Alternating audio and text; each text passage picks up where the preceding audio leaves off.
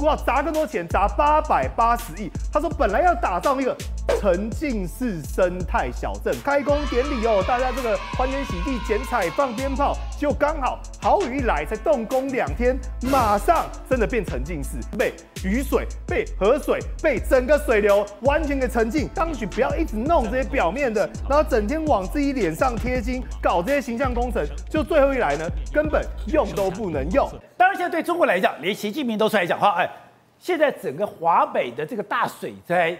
也太严重了吧！对，现在呃，最新的统计是啊，这一场北京的这个大强降雨哦，竟然是破了一百四十年来的一个记录哦。这一百四十年来记录，也难怪造成这么大的一个灾害哦。那这么大一个灾害包括哪些地方呢？其实你现在看到画面，就是从这个门头沟区啊，暴雨引发永定河水暴涨哦，然后河内呃这个洪水就像冲到了路边啊、店铺啊，可以说是全区都啊淹没在里面了。其实这画面真的让人觉得触目惊心，他开始要去抢抢救一些人哦。那其实最主要的关键就是因为他们有一个定调，定调什么呢？泄洪保金哦。所以附近几个主要的大水库哦，都因为怕它整个水库啊整个坍塌的情况之下的话，就开始泄洪。大水又泄洪，就导致这一场灾难哦，真的是呃让那个相关地区人都觉得是，尤其是河北涿州人哦，这是深陷那个水。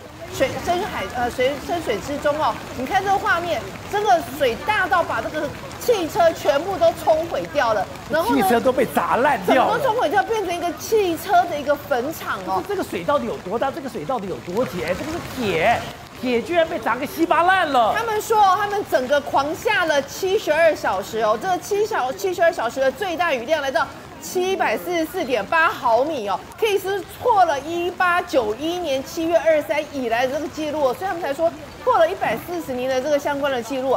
但是呢，这个除了是本身强大雨之外，其实还有另外一个问题哦，就是在这个时间点，他们定调的一个问，就是说，哎，我要泄洪保京，为了保北京，你看他们竟然就开始泄洪，而泄洪导致这个河北涿州呢，竟然面临到三面的河水全部都暴涨，所以整个涿州深陷啊在一片水海当中哦。他们说现在至少有十三点四万人无家可归哦，然后有八千人。大概是陷入了一个被受困的状况，所以说洪水来已经够恐怖了，你还给我泄洪，完全泄洪，而且呢，他们根本是也没有事先也没有事先告知，所以我跟你讲哦，这个呃洪水是天灾，但天灾来，你的不当的政策会导致你这些豆腐渣工程都面临到另一波的考验。你现在看到就是大家呃现在在桥面上还能通行，赶快啊，全部都逃亡的车潮啊，原全部都要赶快往外逃，不然就担心说我如果继续受困在这里的话，我可能没电没。没水，不知道撑到什么时候，所以他们都说现在真的是，而且数万人开始大迁移，还有什么呢？就是往高处去逃。如果你逃不了的，没有办法往外逃的，你就只能往高处逃。所以现在水深有的地方已经深到三米高，哎，你有没有看到？这个真的是整个最高的一个限制，高杆三米高，全部下面全部都是水。所以你就说，如果你有一些停车车放在里面的话，那根本全部都淹没掉了。还有呢，这就是我在家里。我在家里，我居然无容身之处了。他们是住二楼哦，他不是一楼哦，他是到二楼，二楼都已经躲成这样，那有的人还穿着雨衣到躲到屋顶上去哦。所以你这个画面一看到，你就心里想说，怎么会搞成这样子？可以说是啊，完全整个全部都陷在水海一片。涿州市非常需要一个救援哦，但更可怕的是，大家都说我需要救援，我需要救援。从八月一号不断的就说，哎，我们这是呃河北的保定，我们是涿州大马村，我们是什么村？我们这是什么村？不断的去抢抢救抢救，水深四公尺，赶快来救我们，赶快来救我们！二楼已经淹了，呃，现在已经没有三楼了，被困了二十小时了，怎么办？急急急！大家来抢救我们！有十七个人跑不到，老人跟小孩都已经没有体力撑下去了。结果没有人来救，没人来救。你知道为什么没有人来救吗？因为他们竟然搞了一招，哎，不好意思哦，你要我去救你，对不对？跨省救援，你还要发邀请函。他就说，因为以前太多人就谎报在一起，所以你看他竟然还要你发邀请函哎。他就说，哎呀，这个河北的啊，河北的蓝天救援队啊，我这边呢，我们这边已经很严重了，所以呢，希望你们赶快出来救援我们。结果你知道怎么办？没有办法救，因为你少了关张。所以呢，他们就说：“哎，那个关张啊，在哪一个大楼里面的人赶快去找关张。我整栋大楼一直在被冲走了。对，所以他们就想说，要说目前为止，真的是为什么大家会认为说整个困了三四天，到到目前为止还没有办法，而且水机不退。然后呢，这些人在叫天天不灵，叫地地不灵，所以就觉得说，难道北京的人是人，我们涿州人不是人吗？所以其实你看他这个人呢，他就说我们这个村子已经有五百人被困在这里了，已经有大概两天没有任何粮食进来了。他就不断的说赶快来救我们，但是呢没有办法，因为在天子眼中，对北京的人是人，你们涿州人就不是人，所以他才会去弄泄洪保金的这个相关的政策。那那个内陆人呢，一看就真的觉得说，哎呀，我们这个其他人除了北京或上海之外，我们其他的人人命，泄洪也太可怕了吧？真的是太可怕了，而且更可怕的一件。事情是，哎，这个天灾人祸之后呢，还不知道多少多久的时间，这些人才有办法脱困。而且中国不是说，哎，我这次杜苏芮台风造成了整个华北地区，它从黑龙江到内蒙古到吉林到湖北。全部都有大雨造成灾情，全部都大雨造成灾情，而且更可怕的是，现在卡努台风又要来了，所以他们真波未平一波又起哦。是吉隆黑龙江这么严重？哎，吉林的一个暴雨行人蹲着走哦，然后就没有办法走。你其实不要说蹲着走，你根本就没有办法走。这个天气实在是太可怕了，雨势实在太大，风势实在太大了。真的，在这种情况之下，谁正常人谁还会想在外面走？但是可能有些人就是没有办法，因为可能政府的一个相关的哈尔滨也下大雨，全部都下大雨，而且呢，竟然形成了一个阶梯瀑布哦，那个降强降雨就让有个地方已经出现了积那个积水的状况，而且呢，你看这这个真的是非常危险哦，而且大面积的一个积水根本来不及排，全部都开始变成是淹在水里面了，泡在水里面。而另外一个一样啊，也是哈尔滨的另外一角，暴雨的街道积水情况一样，从白天积到了晚上，一样都是水没有办法退哦。还有哪里？湖北的暴雨一样也是导致了同样的一个积水，所以中国现在。可以说是什么海绵城市，给不了给，你鬼龙太屌了！全中国都呈呈现一个，只要遇到强降雨就会积水，整个城市全部都泡在水里，就连内蒙古的暴雨一样，一场雨之后，你回家之路是越来越遥远。好，雨轩，这一次中国的状况这么严重，是因为哎，我豪大雨已经够可怕了，豪大雨之后你又加上泄洪，我们知道你豪大雨加上泄洪，你整个下游的人。根本没有办法生存，那为什么要赶快泄洪？第一个是你的管制有问题，第二个是他说现在这些水坝、这些土堆太脆弱了，不泄洪就垮了。对，所以最近大家讲到说门头沟为什么这会会发生这么严重的一个事情呢、各位，门头沟这在北京的一个推广之下，希望能够把它打造成一个观光城市，什么意思？美轮美奂、漂漂亮亮，让这些观光客大家可以来玩，所以好。但是呢，大家不知道的是什么？水一冲下去，发现，哎、你观光城市要做形象、做门面，就真的都是做表面。水一冲，妆全部都卸掉，打回原形。来，我们先讲个地方叫潭柘寺。来，你可以看到，哎、欸，这个潭柘寺原本呢，这个晴天风光明媚的时候，漂漂亮亮，整个还有点古风。所以他们讲说，这是一个千年古刹，历史悠久。很多民众呢，大家可以慕名而来。就好，我们下一个目来看，水一冲之后变成什么样子？变成长这样子啊！这就是他们原本的弹射式。然后你看，整个它就是旁边的一个小道，变成弯弯小溪，变成河流，爆水冲涨。所以这是什么意思？他砸了大把的钱，把这个门面做得漂漂亮亮，就排水工程呢，你基础工程呢，通通都没做嘛，所以一冲全部都垮掉。还有人说，哎，只有潭柘寺这样吗？不是，来再看到下一个地点叫妙峰山。哇，这个妙峰山就更漂亮了，还是一个历史名番，还说有送子娘娘，对不对？想要求小孩子的都要来到这边观光旅游。你看，还特别有个母婴室哦，是代表是他非常重视这个点。结果也好啊，大家想说清修的时候来这边最好来，水一冲，哎，断。这就是刚刚那个寺庙，对，同一个地点断水断电，然后连讯号都没有，哎。过去他讲来这边清修，真的可以清修，为什么？因为你完全没有办法跟外界联系，自己一个人就在那边跟孤岛一样。好，你说只有这边，不是你这个千年古刹，这一个水就完蛋了。对，而且这是重新整治过哦，而且是重新修缮过哦，因为他希望能够外地游客大家来到这边玩，而且不只是这两个地点，还有个地方叫百花山，是北京第三高峰，风光明媚，天气良好。结果呢？水下一冲下去，一样啊，整个变成什么？来，变成长这样子，变成土石流，变成泥沙滚滚，全部完全没有个地方靠得住的。对啊，之前那个百花山是云雾缭绕，是一个那个天下的美景，现在变这个样子。对，好，那你说讲说这个门头沟到底出了些什么大问题？为什么三大景点通通都崩塌？我就讲了，光看路网就知道。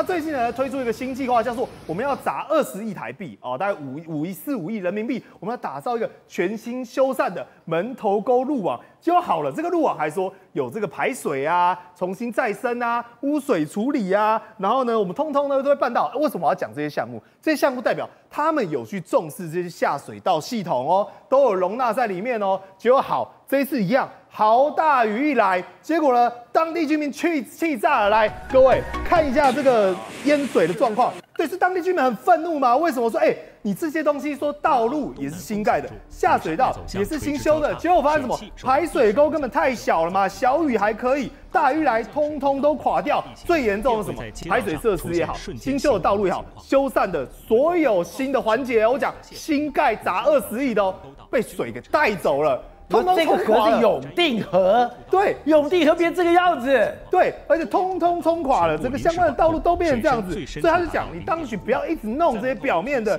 然后整天往自己脸上贴金，搞这些形象工程，就最后一来呢，根本用都不能用。好，更夸张在哪里？哎，这个叫做金溪古道，金溪古道砸更多钱，砸八百八十亿。他说本来要打造一个沉浸式生态小镇，各位。他在前几天才这个特别开工，说开工典礼哦，大家这个欢天喜地剪彩放鞭炮，结果刚好好雨一来，才动工两天，马上真的变沉浸式，只不过不是让人家沉浸在这个氛围，是被雨水、被河水、被整个水流湍急的水溪完全给沉浸。对，所以你看大陆纷纷各地都发生这个状况。最后讲一个烟台火车站一样，花了大把大把钱设计，本来说五十年都可以使用，结果呢？台风来，这个洪水一来，你看里面这个风雨走廊，完全根本人都站不住。这就是中国砸大钱做表面工程，整个小朋友都被吹着跑，完全没有任何实际用途。我们杜苏芮台风从台湾南边扫过，对，台湾南边扫过以后，我们对整个南台湾、对澎湖、对金门造成极大的一个伤害，可是没有想到。因为它没有被中央山脉给破坏，它直接直扑中国而去。没错，直扑中国去，你知道，导播看画面，嗯，没有想到对福建、对对浙江、对江苏、对山东、对对个河北，对造成这么大伤害。对，杜苏芮转强之后，他就在中国的这个晋江沿岸登陆。登陆之后呢，宝杰知道，因为夹带十五级的这个阵风，哇，这海边但很多地方都被吹得东倒西歪。你看，你从这画面就知道说这个风到底是有多强的一个状况。你说这个是福建晋江？对，没很多地方完全都被吹。的这个东倒西歪，那甚至还引爆了非常多的这个土石流。你知道，这是他们说的，因为很多土石流就不断的下雨之后都坍方。那他们官媒就这么地，他们有些媒体就很很打趣的说，人家台风呢是从吃到山上掉下来的这个杨梅，那我们的台风是吃到山上掉下来的杨梅树啊，因为是整个这样，整棵树掉下来，整个树这样坍方下来，你就知道说，哎，你看，这都是中国境内在福建发生的非常多的这个土石流坍方的这个事情。那你更不用讲，哦，那整个宝杰，我跟你讲，这个威力之大。你看，这整个房屋都被吹垮。对，宝杰，你看这整个屋顶都被这样吹垮，吹垮，完全被吹垮的一个状况。那你看，就整个这样屋顶啊，这个应该是顶楼加盖，但但是它也是这样吹着，就完全把它整个掀开。那你看，很多那种所谓建筑物可能比较松散的，就完完全都被它吹鼓拉起来，就给它拔起来。那还有什么？还有很多住家，住家里面的这个窗户呢，这个很，你看整个窗户被吹掉。你看，宝杰，这整个窗户被吹掉一个状况。他们是说真的，那因为风大到什么程度，他们只能够哎在那边挡住，否则来说话，整个风吹进来，对家里面的损伤会是更大的情形。对，你看。很多大楼的玻璃都被吹破了。对，因为他们因为他们很都没有遇过这么强的台风，这是史上第二强登陆福建的这个台风，所以到所到之处，屋顶被掀翻，玻璃被吹翻，这个在这个福建的这个街头到处都是这样的画面。你看，这个玻璃全破了。对，甚至哦，你看，连这么大的大树，真是百年的老树，完全都被这个对连根拔起的这个状况。他们都说，他们没想到这个风真的这么这么强。这也太惨了吧？对，那你看还有什么？因为它现在目前为止来说，它整个登陆的时候。这个风雨非常强大，你看这是海边，海边的你看很多住在这个海边的这个房子啊，真的完全都被风雨吹到这个状况。目前为止来说话，大概已经有大约有八十万、七十二万多人受伤。那很多人就说他真的是太强了。好，那讲甚至还有一个，现在全泉州人或是福建人都担心一个什么？你看这样海峡体育馆，为什么大家担心？因为五月天原本要去那边演唱会啊，就没想哎。没想到哎，这个原本的这个主场馆，他们要在那边表演的主场馆被吹翻了。现在整个，因为它这个主场馆的上面的隔热层完全被吹翻，你看整个完全是还能唱吗？对，不知道。那他们目前为止来说，就只能说，哎，这个很多人就问说，那那我们这个能不能唱？他说，哎，我们不知道，你去问主办单位。但是看起来的话，这个体育馆应该是没办法用的一个情形。也太流年不利了吧？没办法，这个中国的这个台风，真是台风实在太强了哈。那除了这个之外，宝杰刚才讲到说，连。最近一段时间，很多河北人他们也终于见识到北京人终于见识到台风的威力。你说这个台风跑到北京去？为什么？你看，他其实在这个地方登陆之后，他就一直往北、往北、往北。那往北啊到山东啊、济南啊，然后到河北这个地方，造成灾害，所以他们完全没法接受。好，我们看看这个画面，这画面是什么？这是北京的这个门头沟这个地方，门头沟爆发山洪爆发，就你看这很多车子都被冲毁。他们北京都说，哎，我们从来没有这样子。他们听说是一个一年一一天之内下了几乎是一年的雨啊，因为他们这个雨量大概只有几百公里，就一天就下了那么多雨啊。你看到那个路根本变河流，路不但变河流，还变瀑布，然后所有的车子对全部被吹走，淹的非常非常惨的一个状况。那还有什么地方呢？他们在他们在这个在北京的这个京西的这个大悦城门这个这个前面啊，这个地方有一个有一个算是他们的这个 shopping mall。就没讲，你看盖没多久的 shopping mall 前面居然就已经完全路基掏空的一个情形。那人家就说，哎、这个是不是里面有什么偷偷工减料？不然怎么会出现这样的情形？就一场大雨呢？这个把很多这个贪官污吏，或者检做所谓的有贪污的，完全都把它现行出来。是谁会想到台风跑到北京去？而且北京真的从来没有没有想到这样子。他说什么？因为他们现在下已经启动所谓暴雨的这个警报，虽然啊天安门啊、北京故宫博物院啊，还有颐和园全部都关闭。人家说，哎、欸，北京很少这样下大雨哦，就没想到居然是这个样。你可以看到，想象的出来，这是北京吗？在北京，北京居然会有这样的一个情形吗？好，那当然北京是真的目前淹大水，大家完全不能够接受之外，还有另外。是什么？哎。还有很多人也从来没有看过山东济南，你看这是什么？这是一个计程车司机，他哎，一个司机他在那边开的时候，你看整个已经慢到他整个司机员了。那为什么他要下来？因为上面下有一个老人，他走在路中之后被冲刷到路路的中央去。他去救人，他们去救人。你看一共有他约莫是六五五个人呢，合力把他救出来。那那那时候真的水很湍湍急，如果他没有把他救起来的话，你看这个老人还抓着这个站都站不住，抓着这个看板，这样才能够站起来，否则他可能会有生命的这个危险的这个状况。而且可怕是，你看到那个看板这样子滑下去，对，加上那个重力，谁挡得住啊？你看，你看刚才司机司机也在开车的时候，他整个已经完全慢到他整个这个司司司机的这个腰部的这个状况。好，那除了这个之外，你看还有什么？在烟台这个地方，烟台，你看这个，这是啊，这是一一一个一对母女，他们要走出这个火车站，对，就被他被风雨吹吹吹，你看一路的吹，然后就倒在地上，你看。旁边的后面那个人还是滑过来的，为什么？因为这整个风雨你看太大了，他们就说赶快去救他，否则他已经在建筑物的旁边，他居然进不去，就完全进不去，因为就就这样的一个情形，那他们赶快就把他救回来，救回来拉到屋里面的一个情形。那你看还有这个是什么？这是在约莫是在这个河南这一带的时候，很多因为吹了吹翻天，这样整个路上的很多车子完全撞在一起，那甚至还有些出现所谓的这个电线走火的这个状况。你看这整个，你可以看到说这个风这么大，我我说我来跟你讲。这次的杜苏芮的路径非常诡异，除了让福建，你看还有什么？就突然这个电光火石这样的状况，除了让整个福建，还有这个这个东南各省觉得说哇，这个风雨太大之外，没想到还吹到了山东，还吹到了北京，让从来也很少看过北京肆虐的这个北京人呢，他们终于见识到什么是台风的威力。不是，你看这个画面也太可怕了，哎，这个真的是风强雨中，这个风不知道比台还大，对，吹成这个样子。对，尤其是北方人，他们没有见识过台风的时候，这一次对他们损害，真是他们完全也没有想过。那于是呢，很多人就说，哇，这没想到这个台风造成这么大的影响。人家说天灾人祸，天灾人祸，这个天灾真的持续的降临在中国啊。我。非常紧张。对，因为刚刚看到的，不管是杜鹃台风、天兔台风，现在很多的台风，或者以前莫兰蒂台风，扫过台湾，没有碰过我们的护国神山，没有被中央山脉破坏，直扑中国而去的时候。那个灾难都非常可怕。对这个台风现在来讲的话，它不会经过中央山脉，所以它的结构体不会被我们护国神山破坏，不会被破坏的情况之下，就是直接杀到中国大陆。所以呢，这个画面大家有说，台风不是还没来吗？竟然这个海浪就像是明天过后一样，你整个船是这样子冲上冲下洗，然后很多的网友就很惊呼，就说。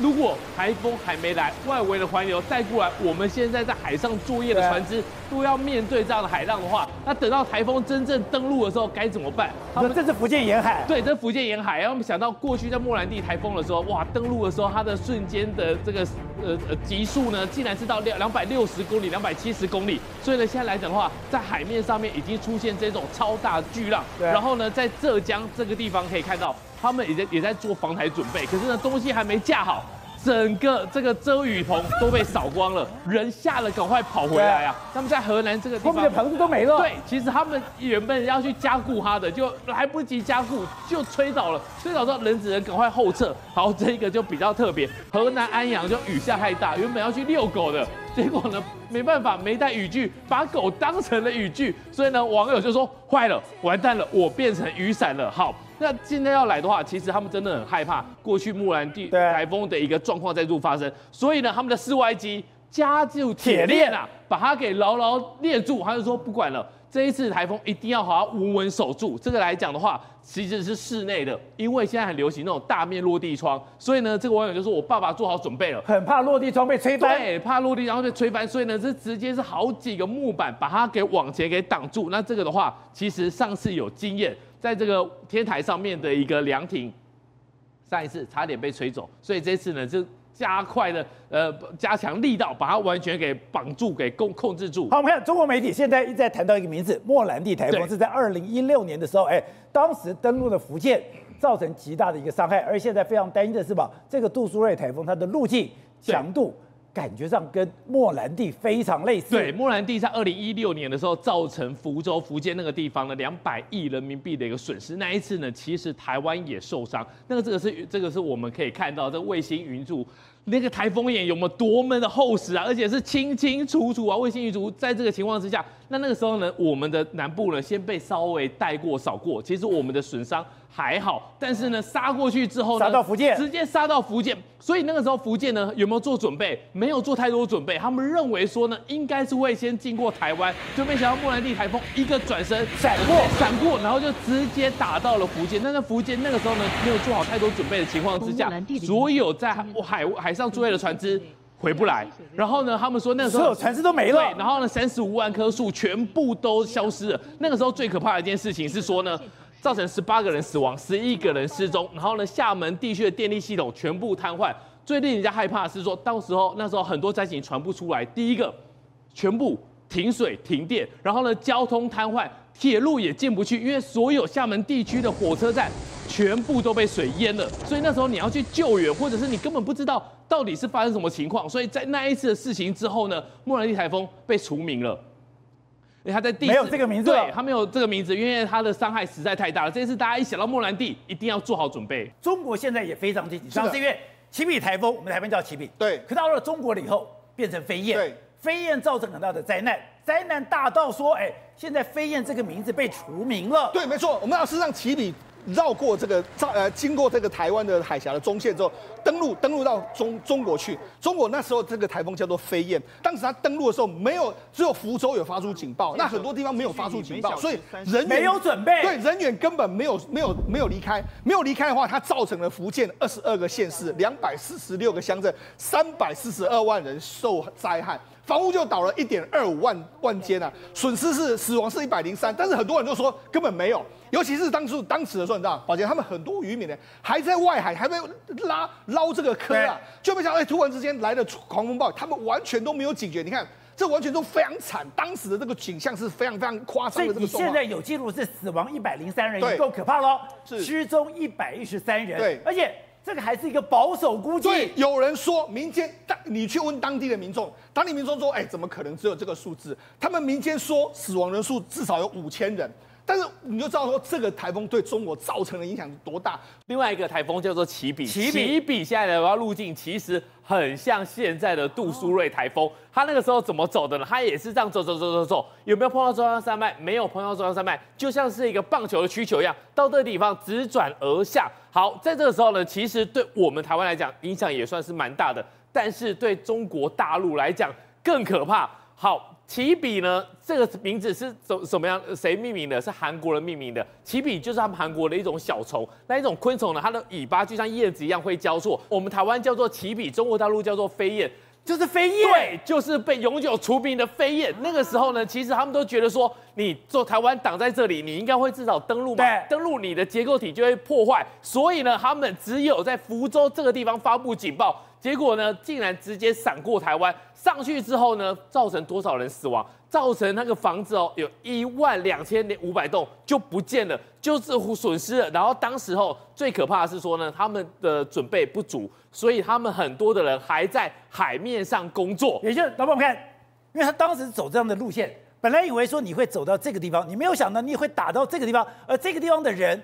完全都没准备，对，完全都没有准备，所以非常多的渔民还在海面上工作。然后呢，他们的房子呢，有一万两千五百栋都是被损毁的情况。所以在当时来讲的话，大家会觉得说，怎么可能数字就一两百人死亡？其实以当时的失踪，再加上我们看到的那个画面，他们估计民间估计大概有五千人死亡。所以这个路径一出来，看到杜苏芮，大家就想到飞燕。然后那个现在对福建吓死了，对永久除名的那个飞燕台风，所以现在来讲的话，他们也是非常非常的一个紧急。好，这个飞燕台风在当时候，你看这是农作物倒塌整个过来，然后那个渔船呢直接倾斜。最可怕的是当时候呢，在浙江有一个严重的一个灾情，土石流，那时候来不及走，所以有有一个工寮，二十二个工人呐、啊，他睡在那个地方，来不及逃离的情况之下，飞燕吹过去，土石流。不见了，二十二个人都消失了，连同公鸟，连同工人就消失了。所以看到他们看到这个路径的时候，就想到飞燕。所以这一次呢，他们做足准备，已经赶快把一些常用品给准备好。